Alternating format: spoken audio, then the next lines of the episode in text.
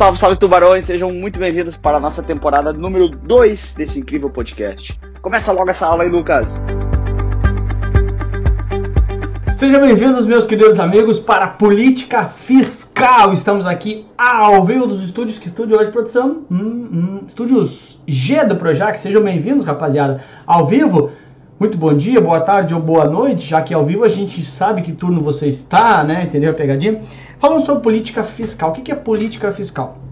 Bom, a política fiscal vai ser uma aula rápida e olha só, política de RH de uma empresa. Sempre que eu falo de política de RH, é o conjunto de regras com relação a recursos humanos. Ele fala assim, se o cara for entrar agora, tem que esperar seis meses para ser promovido. Amiguinho da mesma agência não pode pegar amiguinha da mesma agência, quando é no banco, por exemplo. Então, ou seja, são as, o conjunto de ações em relação a cuidar de pessoas. Então, a política fiscal é o conjunto de ações que o governo vai ter em relação ao fisco. Fisco, impostos, mais ou menos isso. Tudo é, é o conjunto de ações que o governo vai ter para equilibrar as suas contas públicas. Então, assim como tem a política monetária, que é para controlar o dinheiro em circulação, a política fiscal, e também tem a política cambial, para controlar o real em relação à moeda estrangeira, também tem a política fiscal, que é para controlar a questão, da, a questão das contas públicas. Então, basicamente, é o que todo governo vai fazer para equilibrar suas receitas e suas despesas. Porque é óbvio, né? Assim como você tem o seu orçamento, o governo também tem o seu orçamento público. O dinheiro é nosso. Portanto, a política fiscal é tudo para equilibrar isso aqui. Muito poucas vezes se cobra em prova isso, mas a gente tem que falar disso, né? Então, o que acontece na prática é o seguinte: o governo tem as suas receitas, que entram de forma positiva, tem as suas despesas. Importante que receitas não é só imposto, né? Imposto é a, maior, a parte mais grossa, claro, né? Mas não é só imposto, tá? O saldo disso vai ter o seu superávit ou seu déficit primário, ou seja, vai sobrar ou faltar dinheiro. E se sobrar dinheiro, ele vai lá e reduz a sua dívida pública. Se faltar dinheiro, que nem tem faltado nos últimos anos, 170 bilhões vai ser o, o déficit primário uh, uh, projetado para este ano. Então ele vai lá, faltou dinheiro, tem que pegar, emitir título público, ou seja, aumentar o seu endividamento. Então o governo tem que fazer isso para que é o grande objetivo do governo? Ter superávit primário para com isso pagar dívida, né, diminuir o seu a, a dívida que o, o, tamanho da sua dívida interna e externa e com isso aumentar a confiança e mais pessoas virem para cá para o Brasil. A ideia do, da política fiscal é justamente essa, ok? É bem simples aqui a nossa ideia.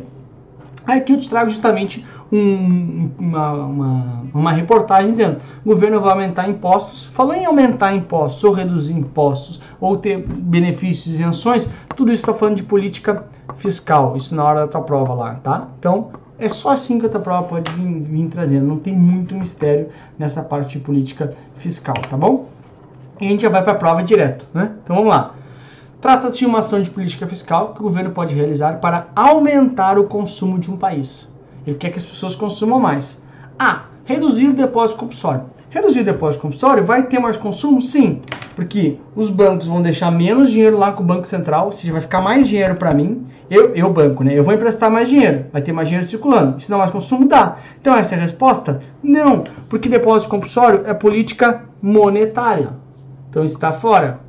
Reduzir a taxa de juros também não é política fiscal. Reduzir a alíquota de um determinado imposto ou aumentar a alíquota de um determinado imposto. Se falou em imposto, falou no grosso da arrecadação, portanto, está falando de política fiscal. Se eu quero aumentar o consumo, se eu aumentar a alíquota de imposto, esse uh, produto tende a ficar mais caro.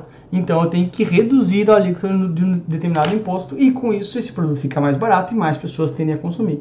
É o que acontece, por exemplo, aconteceu quando a gente estava com crise por conta do mercado mundial e o governo foi lá e tirou o IPI dos carros. Ou seja, reduz o IPI, que é o imposto uh, de industrialização, e os carros saem mais barato, mais pessoas compram. Essa é a ideia básica, ok? Então isso é política fiscal e naturalmente está aqui, ó, olha aí, ó, C de casa é a tua resposta. Eu vou refazer aqui porque tem uma animação. Olha, ó. olha só, ele cresce de um lado, do meio para fora as bolas. Olha assim, ó. Tecnologia da NASA aí, hein? Demais isso aqui.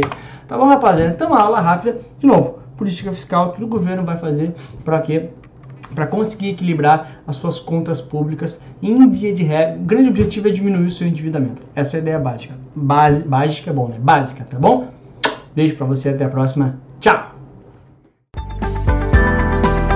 Muito obrigado por ter ouvido esse podcast. Espero que tenha sido bastante legal para você. Te espero nas minhas redes sociais com muito mais conteúdo. Tamo junto, galera. Bora pra cima virar tubarão.